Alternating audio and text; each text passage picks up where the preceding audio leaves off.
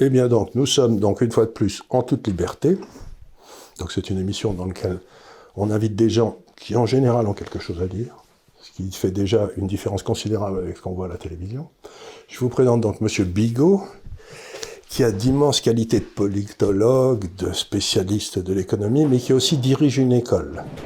C'est-à-dire qu'il a un peu quelque part les mains dans le cambouis et dans ce qui m'est qui le plus cher à moi, c'est-à-dire la transmission. Voyez ce que je veux dire c'est Il est beaucoup plus important d'être directeur d'école que d'être politologue, si vous me permettez cette, cette remarque personnelle. Parce que vous aurez de l'influence sur les 50 ans qui viennent sur les gens que vous aurez formés. Et ça, je trouve ça admirable. C'est ce que j'essaye de faire ici, mais d'une autre façon. Nous sommes avec mon ami Jean-Jacques Netter, que j'appelle toujours mon complice en crime. C'est-à-dire qu'on a monté l'Institut des libertés ensemble avec ma fille Emmanuelle il y a déjà un certain temps. Et maintenant, on est passé à l'Institut des libertés médias pour essayer de toucher un autre public que le public de l'écrit. Et donc, euh, je crois que vous avez beaucoup écrit.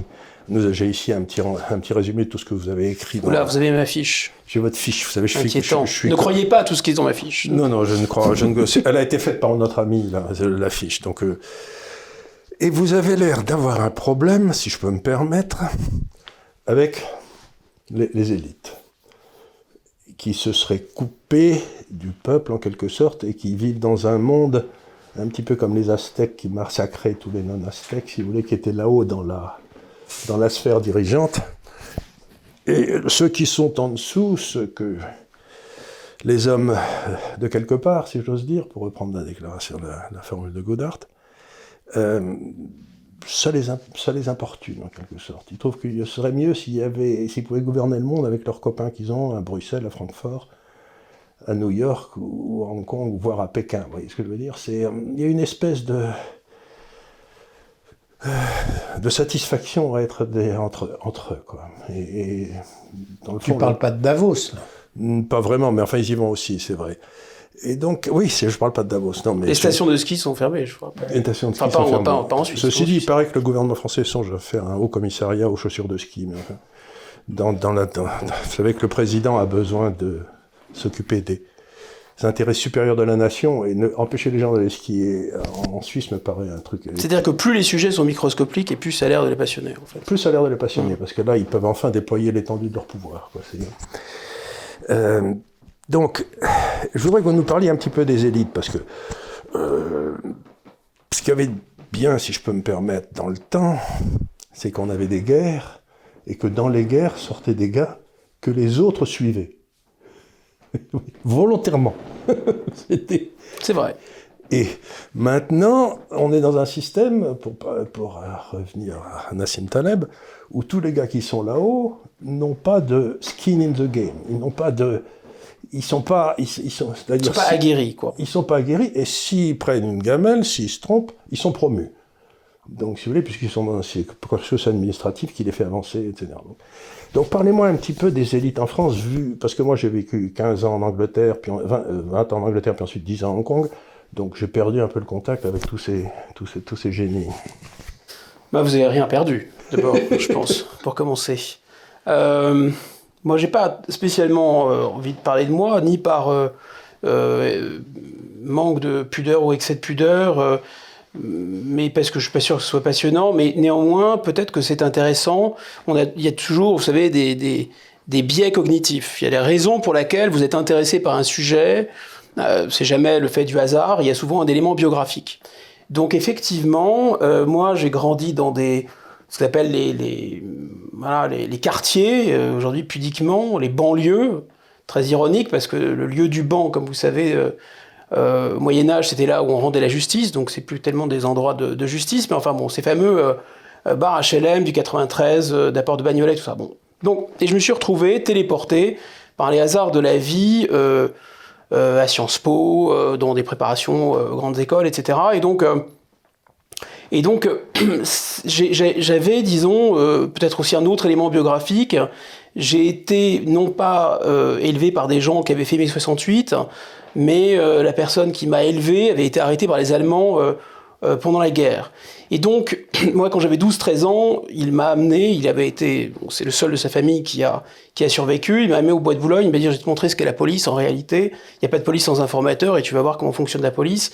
Et donc, un gamin de 12 ans, j'étais littéralement fasciné et, il, y avait des, des, petits camions de, police et chaque prostituée donnait manifestement un petit, un petit quelque chose au camion de police. Donc il m'a dit, voyez, tu, tu, vois, en fait, il faut jamais regarder euh, la société sans comprendre qu'il y a une sorte d'arrière-plan. Voilà, les choses ne fonctionnent pas toutes seules. Donc la police fonctionne avec des informateurs. Ce qu'on pense être la loi et l'ordre, c'est la loi et l'ordre, certes, mais il y a une part, en fait, un peu de... D'ombre. Ouais, d'ombre. Comme dans notre organisme, il y a un intestin avec des, euh, des, bactéries qu'on héberge dans notre corps qui servent à nettoyer les autres bactéries, etc. Donc il ne faut pas être naïf dans la vie. Et donc c'est cette idée suivant laquelle euh, chaque catégorie sociale, finalement, chaque époque aussi, euh, se, se, réfère, disons, à ce qu'on pourrait, que les Grecs appelleraient la doxa, une doxa, une opinion, et considère comme étant indiscutable un certain nombre de, euh, de vérités qui sont, enfin de vérités, en tout cas des postulats qui sont jamais discutés. J'ai publié un certain nombre de papiers sur le logos grec. C'est-à-dire cette façon, si vous voulez, si vous contrôlez le logos, c'est-à-dire cette doxa, exactement. Bah, vous, automatiquement vous contrôlez la société. Quoi. Exactement. Et donc ce qui m'a beaucoup frappé en fait, c'est de constater que euh, la classe dirigeante tant se pique, se fait fort de ne pas partager euh, les mêmes préjugés que le commun des mortels, et a des idées à elle. Alors là, si on revient sur nos sujets, c'est bien sûr l'état de droit versus le règne de la démocratie qui peut devenir illibéral.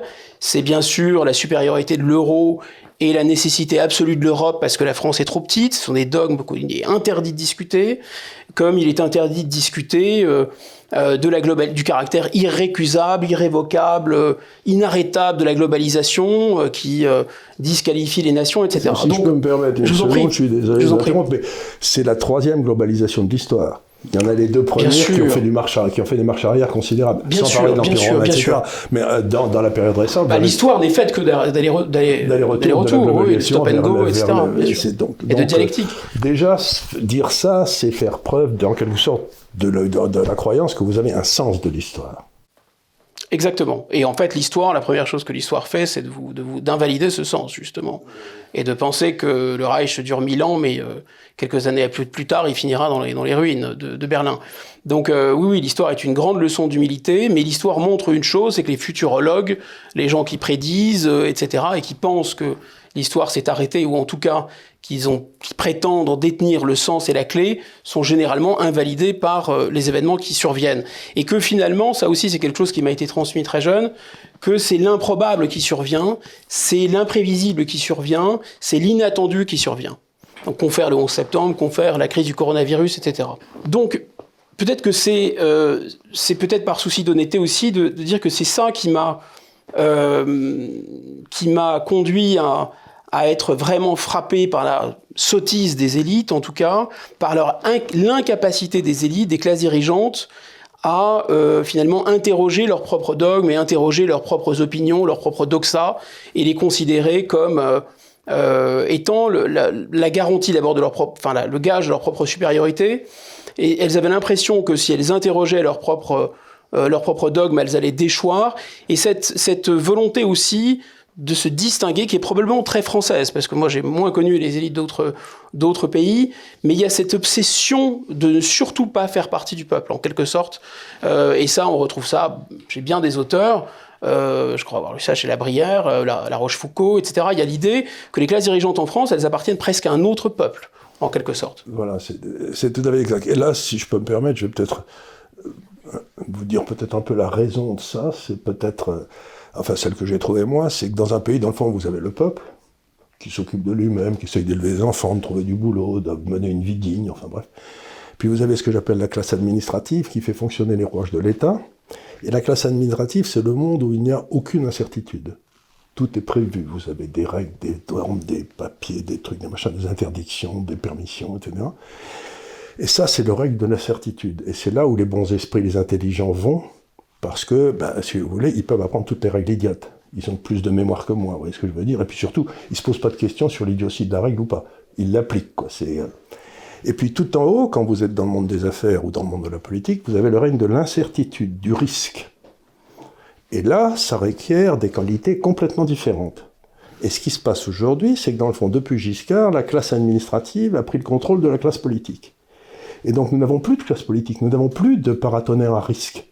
Nous n'avons que des gars qui, dès qu'il y a un problème, ne pensent qu'à mettre des nouvelles normes. On le voit très bien dans la crise du Covid. Et quand ils en ont pas, ils en inventent. Mais, ben, parce que c'est la seule façon de les rassurer eux. Absolument. De les rassurer eux. Donc le vrai problème qu'on a, si vous voulez, c'est que nous n'avons plus de classe politique. La classe administrative a phagocyté la classe politique. Bien sûr.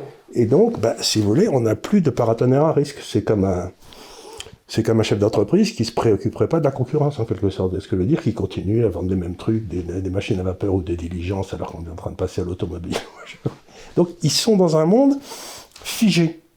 Ils fonctionnent toujours au précédent. Je suis complètement d'accord avec vous. Ils, sont, ils, fonctionnent au précédent, et donc euh, ils pensent d'ailleurs que euh, c'est la grande bêtise de l'intelligence artificielle probablement, c'est d'imaginer que euh, voilà les données qu'on a collectées sur le passé vont permettre de savoir ce que va devenir le futur. Mais le futur, c'est toujours l'incertitude et l'incertain et l'inattendu d'ailleurs. L'inattendu. Et pour une raison très simple, c'est que notre civilisation a été faite par l'invention. Et que par la définition, l'invention, c'est en quelque sorte, ce que je dis toujours aux gens, un, éclair divin qui fait que d'un seul coup, le monde n'est plus pareil. Il y a une différence essentielle entre une chandelle et une ampoule électrique. Le monde avant et après est complètement différent. Bien sûr il y a un monde avant le PC et après le PC, ou avant l'Internet et après l'Internet. C'est plus du tout les mêmes. Donc comment voulez-vous prévoir des choses qui ne sont pas là Et donc vous savez même pas qu'elles seront là un jour.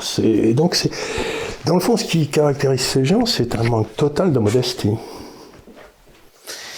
C'est un manque total de modestie et c'est surtout euh, l'immodestie qui, enfin, qui, qui, qui, conduit directement euh, au désastre, à l'aveuglement au désastre. Exactement. L'aveuglement au désastre, c'est-à-dire à la fois un sentiment de supériorité qui les protège contre le réel, qui les, qui les empêche de voir leur propre euh, leurs propres euh, contradictions, euh, et surtout qu'il les, qu'il les persuade que euh, voilà, le futur va ressembler à ce qu'ils connaissent. Quoi. Et ils sont armés. c'est la ligne Maginot. C'est, exactement la ligne Maginot.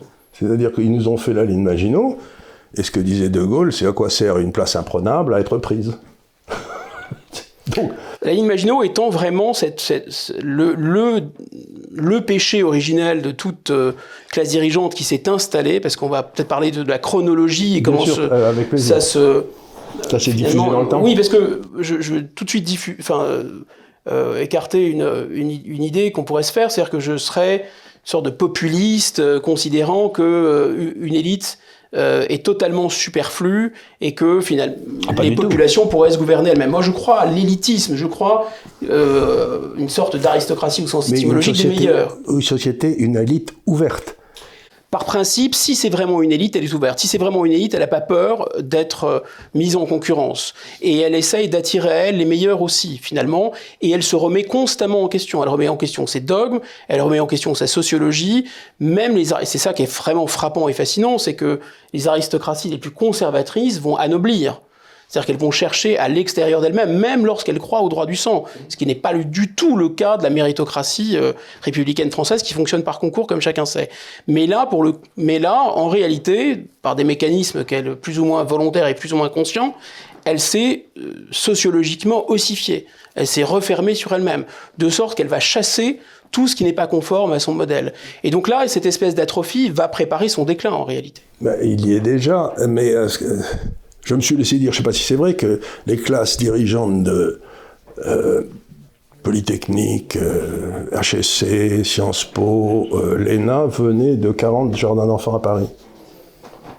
Si on en trouve un 41e, ça sera une grande révolution. Oui, ce que je veux dire. Autrefois, quand j'étais jeune, ben, j'avais entendu parler de Jaurès qui, était, qui sortait de nulle part là-bas du côté de Rodez. Vous voyez ce que je veux dire? C'était des gars euh, ou même de Pompidou, qui était fils d'instituteur à, Montboudif. Enfin, euh, donc vous aviez quand même des gens qui venaient des profondeurs du peuple et qui ramenaient un peu de bon sens vers ces gars-là. Parce que si vous avez été toujours avec les mêmes 40, les parents étaient ensemble, etc., c'est une espèce d'endogamie incroyable. Et j'imagine qu'ils se marient entre eux.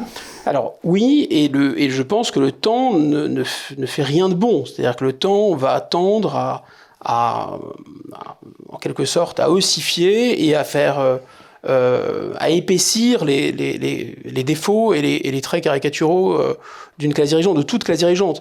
Cet exemple de, de Jaurès est très intéressant parce que on voit quand même qu'à l'occasion de chaque crise, et des gens comme Jaurès, c'est-à-dire le, personnel, enfin on va dire la sociologie, euh, la génération aussi, et enfin euh, l'idéologie, et les trois fonctionnent ensemble. Quand il y a un renouvellement de classe dirigeante, il y a de nouvelles idées, euh, il y a une nouvelle sociologie, et il y a de nouvelles générations.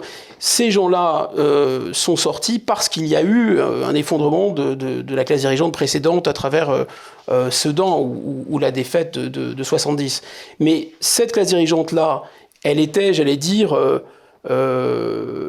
pleine non seulement d'enthousiasme, d'optimisme, d'idées neuves, et surtout, elle avait une sorte de euh, de fidélité à elle-même, à ses propres euh, à ses propres idéaux, elle a construit la Troisième République en fait. Elle a construit les lois sur la laïcité, elle a construit les lois sur l'école obligatoire, elle a construit la loi sur les associations, euh, et elle a permis, contrairement à ce que pensaient les, les, royalistes de l'époque, à la gueuse, comme il disait, de tenir le choc, un choc terrifiant, Verdun, face à l'agression allemande.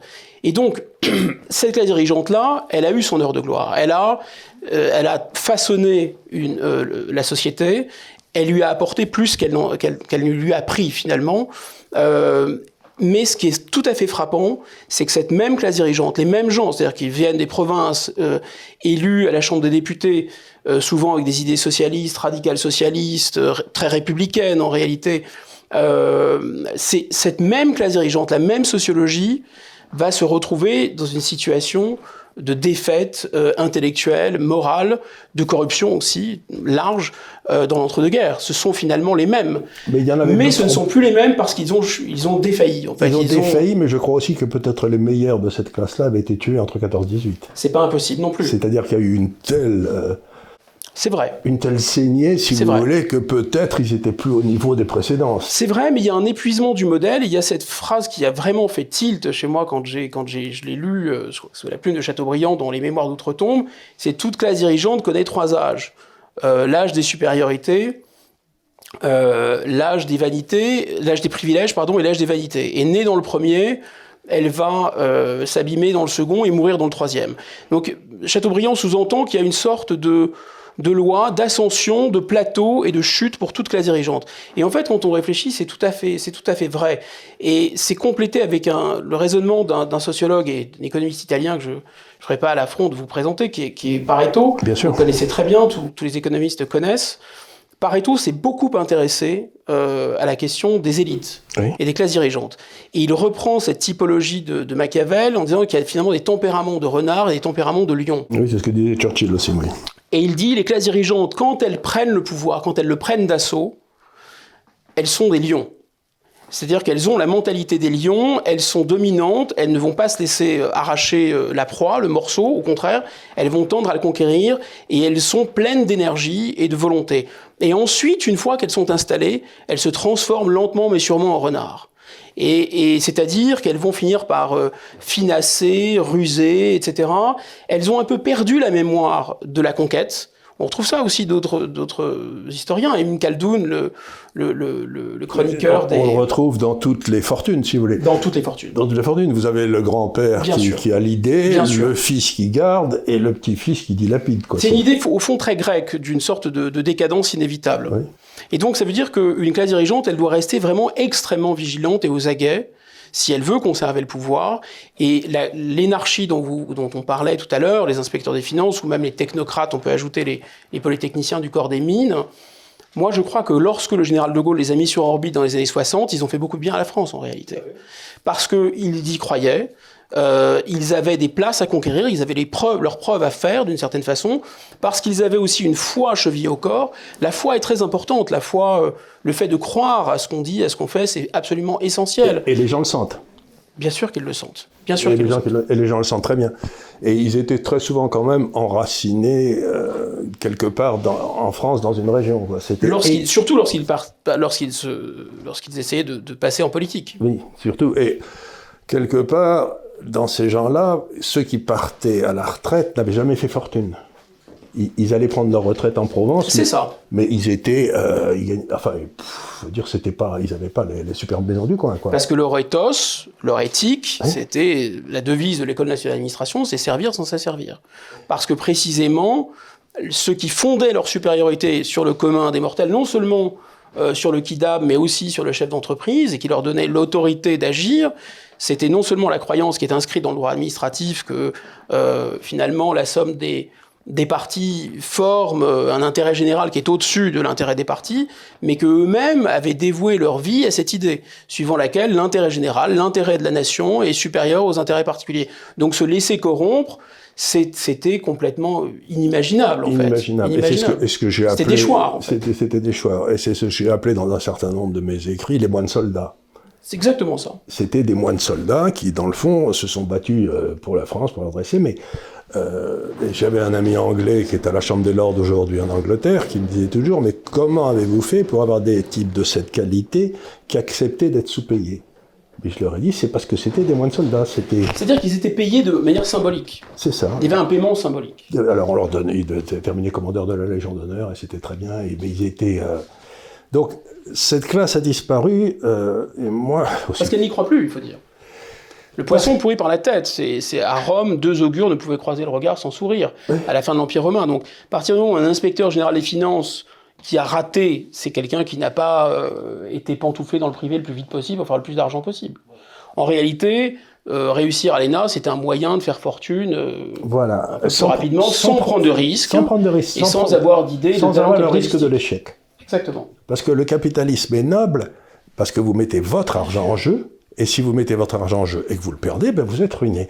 Mais si vous mettez votre argent en jeu, et si ça marche pas, vous appelez un copain avec qui vous avez été à l'ENA pour qu'il vous tire du trou. Et euh, c'est ce qui s'est passé dans la crise de 2008-2009, où quand même, dans l'histoire, il n'y a jamais eu une crise à peu près aussi grave. Et il n'y a pas eu un gars, ni aux États-Unis, ni en Angleterre, ni en France, qui a été en tôle. Si, aux États-Unis, si. Il y en a eu un, je crois. Un. Un C'était un gars qui avait fait du trading dans un sous-sol, je sais plus quoi, mais il n'y avait pas un des grands patrons, ni ni Mac, Morgan Stanley, ni le patron. Aucun n'a rien. Il n'est rien arrivé. Donc, ce que je veux dire par là, c'est que on, a un changement d'éthique qui nous amène, dans le fond, de celui qui veut travailler pour le bien commun à celui qui travaille pour son bien personnel. Et là aussi, la population le sent. Et c'est le moment où elle veut changer les élites en général. Absolument.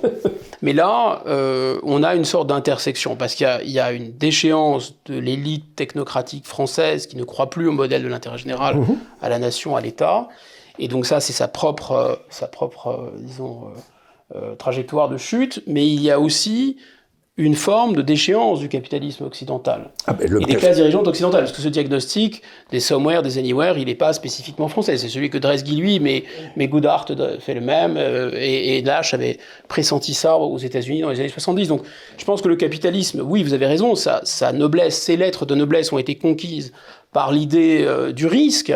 Mais à partir du moment où... si vous pouvez capturer l'État, non mais si vous pouvez capturer l'État, à ce moment-là, vous passez dans un régime qui est complètement différent, celui que j'appelle du capitalisme de connivence.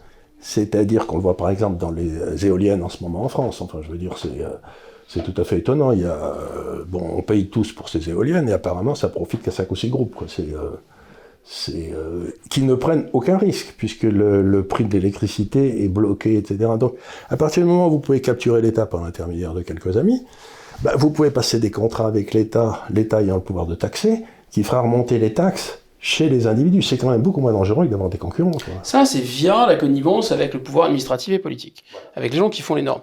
Mais il y a un autre mécanisme, me semble-t-il, c'est que à partir du moment où il y a, euh, disons, cette désintermédiation financière et les démarrages de, la, phénomène de globalisation avec les, mouvements financiers, moi, il me semble en tout cas qu'il y a un transfert du risque. C'est-à-dire que le détenteur de capital, c'est l'origine d'ailleurs de l'invention de la SARL, c'est pour, que pour pas que le l'épargnant perd tout.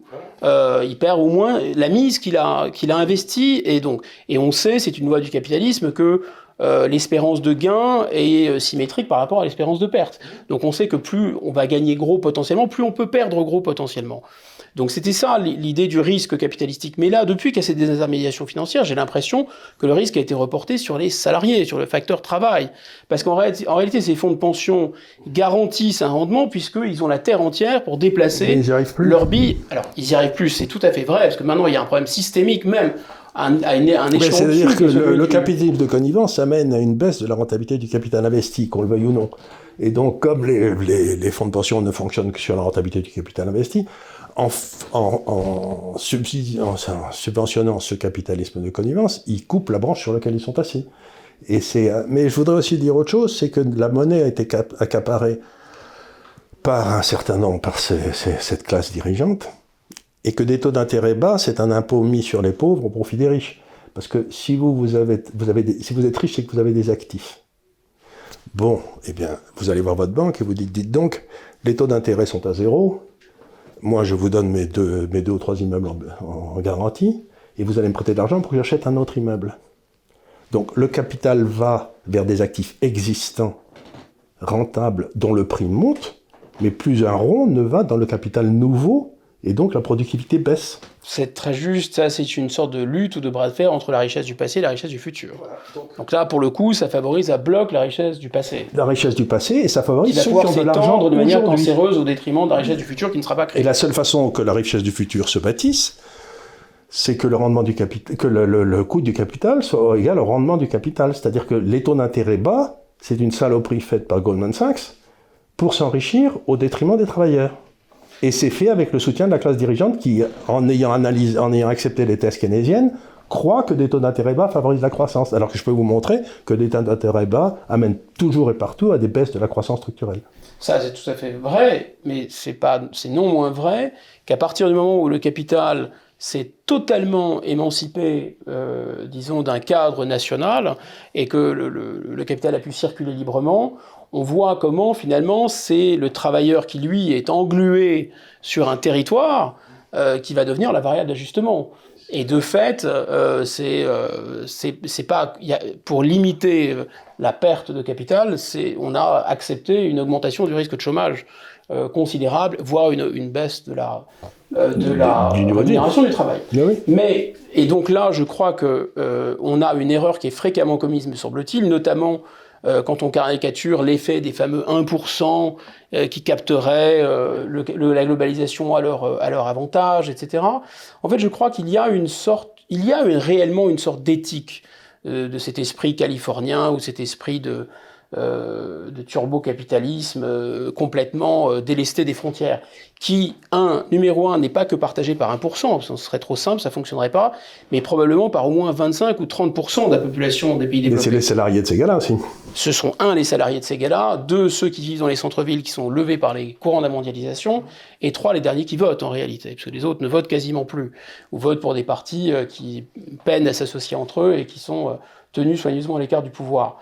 Mais surtout, il me semble que cette, euh, cette, euh, il y a une forme de, disons, d'éthique, enfin j'ai du mal à parler d'éthique vraiment à proprement parler, mais en tout cas je crois que l'idée que le bon, de servir le bon plaisir individuel, euh, de se dire que finalement tout horizon collectif, ce serait, ça relèverait d'une forme de passion triste, comme dit le président de la République. C'est-à-dire qu'en fait, la nation, l'intérêt général, euh, l'altruisme, tout ça, ce serait euh, des faunées euh, d'un intérêt individuel qui ne saurait pas se servir, qui saurait pas se servir ou qui saurait pas aller au bout de lui-même finalement. Il y a cette idée quand même profondément ancrée que réussir sa vie, c'est réussir à se servir soi-même et à ne, à, ne, à ne rien lâcher sur son propre désir, comme dirait Lacan.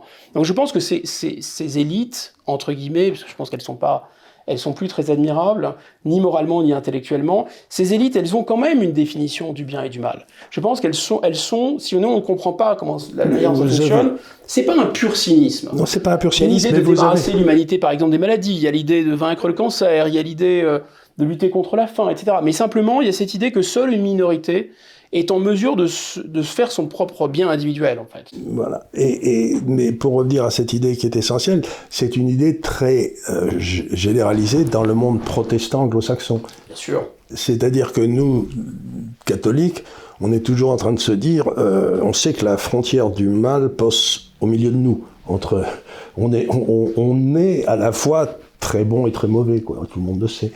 Mais ces gens-là, à partir du XVe siècle, ils ont commencé à penser que s'ils réussissaient dans la vie, c'est que c'était une élection divine. Et le mal passe à l'extérieur d'eux. Et ça, c'est quelque chose de très curieux, parce que j'ai vécu dans les pays anglo-saxons, c'est quelque chose que j'ai jamais rencontré en France. Quoi. C'est euh, le, type qui fait une saloperie en France, il sait qu'il fait une saloperie. Quoi. On, on le raconte pas, enfin, il se raconte pas d'histoire en quelque sorte. Mais le type aux États-Unis et tout, il vous dit, mais enfin, si j'ai réussi aussi de façon si splendide, c'est que... Dieu l'a voulu. Dieu l'a voulu. Bien sûr. Et ça, c'est très inquiétant, parce que Dieu l'a voulu, c'est le, début, le début de tout les totalitarismes. Hein. Dieu l'a voulu, c'est ce qu'ils n'arrêtent pas de dire en Iran. Hein. Euh, donc, donc j'ai un, un, petit problème là, c'est que... Non, et puis il y, a une, il y a une névrose, pour qui connaît un peu le monde anglo-saxon. Euh, enfin, quand on voit les... Où, dans quel contexte, euh, dans quel cadre, mais j'allais dire même esthétique, euh, euh, vivent les élites anglo-saxonnes, on est quand même effaré. D'abord effaré par le mauvais goût, effaré par une sorte de, de rapport, pour le coup, sur des passions tristes, pour, de, de, de, rapport très très névrotique à la vie. Enfin, quand on remonte le Grand Canal à Venise, on se dit que les capitalistes vénitiens savaient ce qu'était la beauté. Quand on regarde les, les, demeures de Trump et autres, on se dit que c'est quand même où les, là où allait notre, notre président Sarkozy partait, croyait qu'il allait sur, le, sur, le, sur la Lune ou sur le plus bel endroit du monde. Il allait dans le, là, dans cette station euh, sur la côte est américaine où vont tous les milliardaires l'été, je sais plus comment ça s'appelle. Enfin, c'est un endroit que je connais qui est absolument sinistre, euh, bourré de golf et d'endroits absolument sinistres. Donc il y a quelque chose dans, le, dans ce monde anglo-saxon qui est très puritain en fait, et très. Euh, c'est très, très, puritain, sombre. mais en même oui, qui est puritain, mais en même temps, si vous voulez, il se raconte des histoires parce que vous prenez quelqu'un comme Facebook, par exemple ça fait des années qu'en servant du, prix très élevé de leur titre, ils achètent tous les concurrents potentiels. Donc ils détruisent la concurrence qui est leur seule excuse en quelque sorte. Donc on est en train de passer dans ce que j'appelle, je m'excuse pour les pauvres les auditeurs, qui s'appelle un, un oligopson. C'est-à-dire que vous, ils essayent de bâtir des, euh, des oligopoles, des, des monopoles, des, euh, des, des, des monopsones, c'est-à-dire des machins qui soit vendent, euh, contrôlent complètement la vente, soit contrôlent complètement l'achat. Quoi. Et donc vous avez des systèmes, et il euh, y, y, a des économistes anglais qui ont prouvé euh, vers 1930 que les monopsones en particulier cherchaient toujours un équilibre qui était insuffisant. Ils cherchent, ils cherchent à maximiser leur profit et non pas le profit de la... Donc on est dans un monde... Euh, qui, moi, me gêne. Alors. Dans votre livre, Populophobie, euh, bien sûr, vous parlez beaucoup des élites, mais vous montrez qu'en face des élites, il y a un peuple qui est un peu séparé entre les gilets jaunes et les black blocs et, la grande sensibilité islamiste. Alors comment, comment on, fait le lien en, en, entre les deux dans, dans la vie réelle, puisque c'est notre... Ce qui est vraiment frappant, ça a frappé tout le monde. D'abord, on, a, eu comment cette, cette, surprise euh, au, lendemain des attentats de Charlie Hebdo. Ça a été souligné à juste titre euh, que ces immenses rassemblements, euh, il y avait très peu de gens des banlieues, il y avait très peu de Français issus d'immigration africaine ou musulmane. Ça a été confirmé dans cette sorte de grande jacquerie des ronds-points où on a vu peu, très peu, bien sûr, heureusement, mais globalement, ce qui est frappant, c'est que les conditions socio-économiques sont les mêmes. Euh, la précarité est la même, euh, les salaires euh, sont très faibles, il y a une grande dépendance aux transferts sociaux qui, contrairement à ce qu'on raconte, sont pas, c'est pas, on peut vivre, on peut survivre avec des transferts sociaux, mais c'est pas, c'est pas la grande, c'est pas la grande joie. Donc, on aurait pu imaginer que c'est que cette mobilisation, qui était d'abord une mobilisation économique et sociale, aurait drainé tous les gens qui étaient dans la même situation objective, comme diraient les marxistes. Eh bien, pas du tout. En fait, ça a été essentiellement le fait de la fameuse France périphérique. Pour autant, je crois. Alors, dans le livre, je parle d'une sorte de nouveau tiers-État, euh, parce que euh, euh, me semble que c'est quand même une France qui est. Enfin, vous savez, il y a tout ce, débat sur qu'est-ce que le peuple? Il y a l'étymologie, euh, soit c'est populi, c'est vraiment la totalité du corps électoral comme, euh, à Rome ou à Athènes. Et là, euh, il n'y a pas que les Gilets jaunes ou la France périphérique qui votent. Tout le monde a le droit, enfin, tous les citoyens français de 18 ans ont le droit de vote.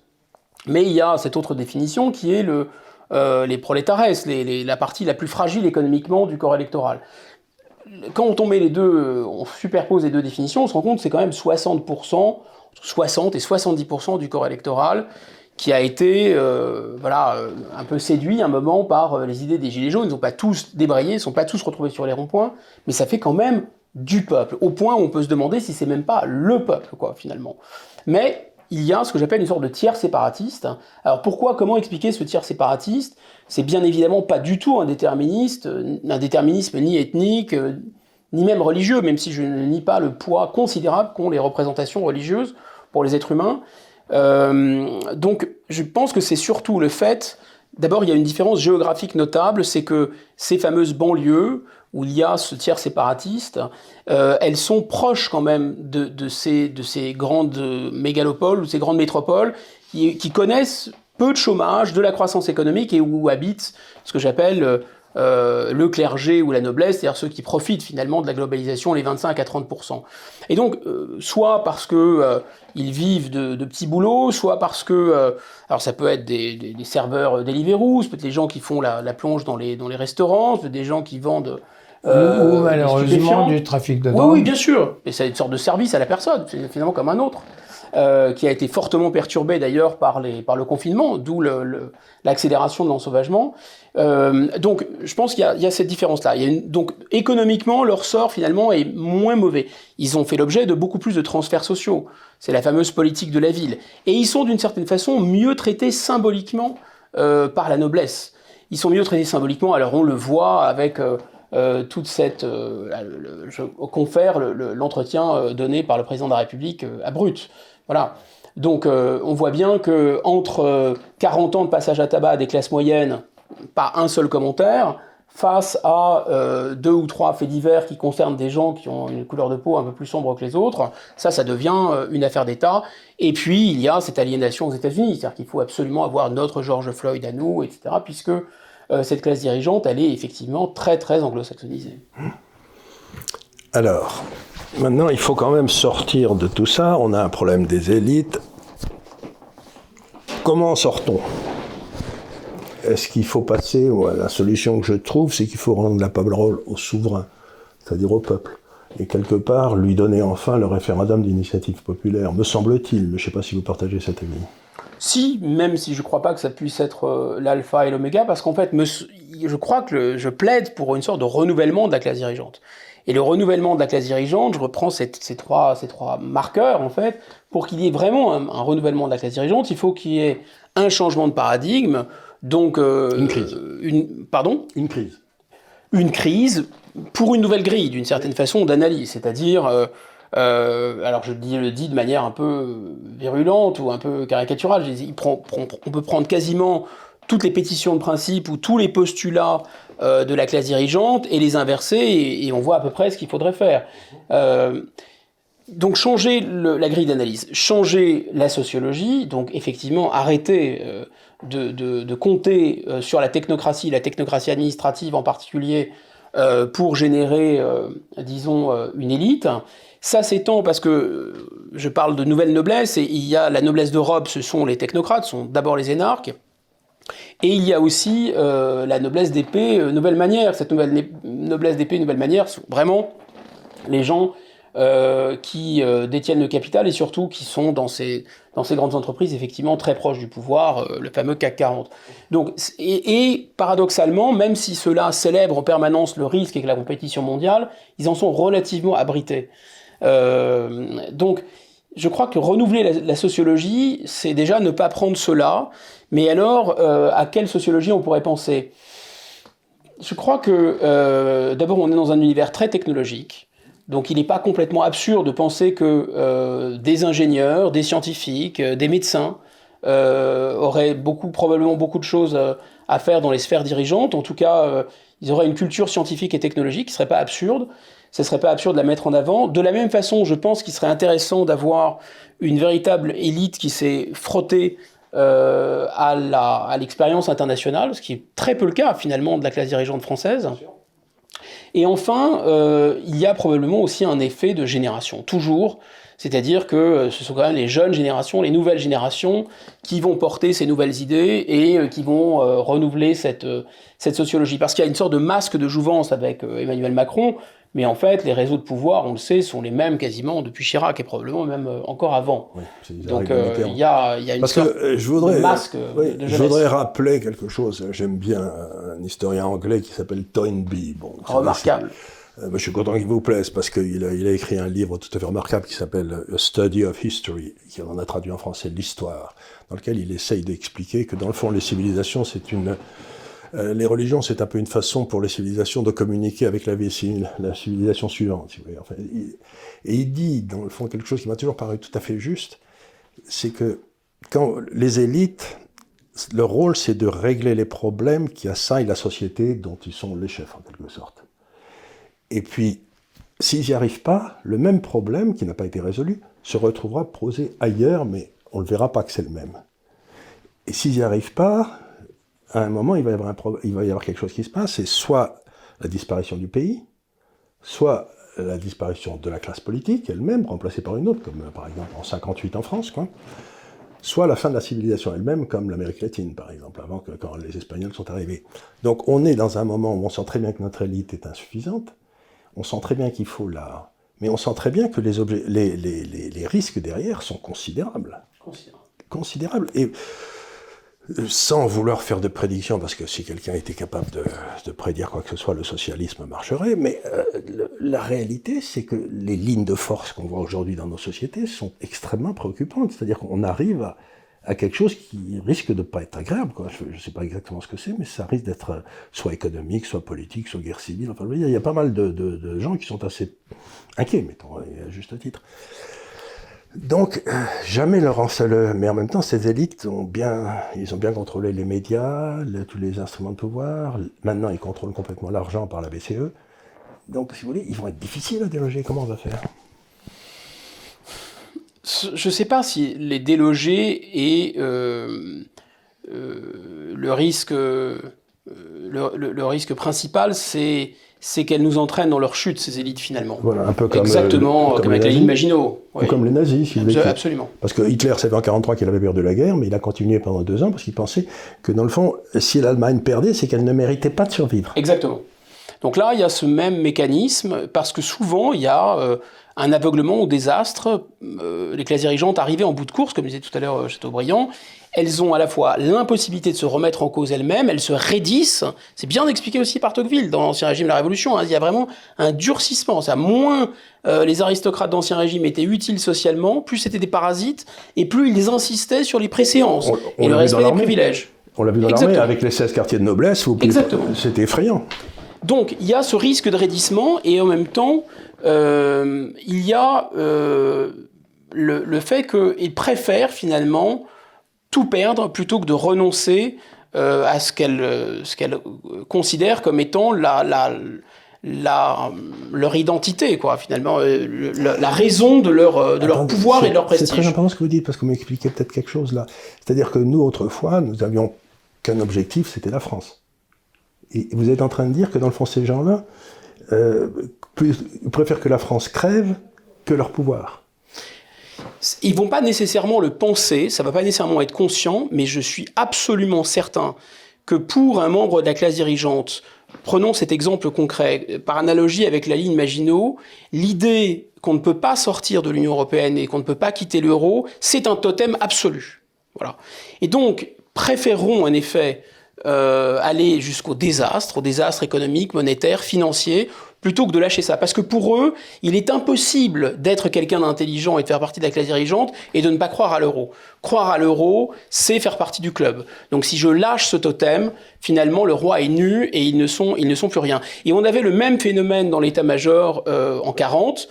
Ne pas croire à la ligne Maginot, c'était ne pas être quelqu'un de sérieux. En, fait, le colonel de Gaulle, c'était pas un gars sérieux. Euh, c'était, il était prof, un petit prof d'histoire à l'école de guerre, mais enfin, il n'était pas sorti dans les meilleurs à Saint-Cyr, etc. Donc, c'était pas un gars qu'on pouvait prendre au sérieux. De toute façon, quelqu'un qui conteste à Imagino, c'est pas quelqu'un qu'on peut prendre au sérieux. Et donc, on voit vraiment cette, euh, cette, cette, espèce d'aveuglement au désastre, effectivement, ils risquent de nous entraîner avec eux dans leur chute. Donc, il y a nécessité d'échanger. Et finalement, c'est la chute elle-même qui provoque ce renouvellement, parce que vous avez raison, vous le sous-entendiez dans votre question, ils ne lâchent pas, ils ne lâchent pas le morceau ils ne lâcheront pas le morceau d'eux-mêmes. Ils tiennent tous les leviers de commande. Et en définitive, c'est pas leur intérêt de reconnaître leur erreur. Là, la crise du Covid, je pense, a un effet apocalyptique au sens euh, étymologique, un effet de dévoilement incroyable. On voit bien que rembourser la dette, ça n'avait déjà pas trop de sens avant. Là, ça n'a plus de sens. À 90% du PIB, ça n'avait pas beaucoup de sens. Alors à, 100, à 126% du PIB, ça a encore moins de sens. Mais si les Français s'arrêtent un instant 44 milliards par an de remboursement d'intérêts de la dette.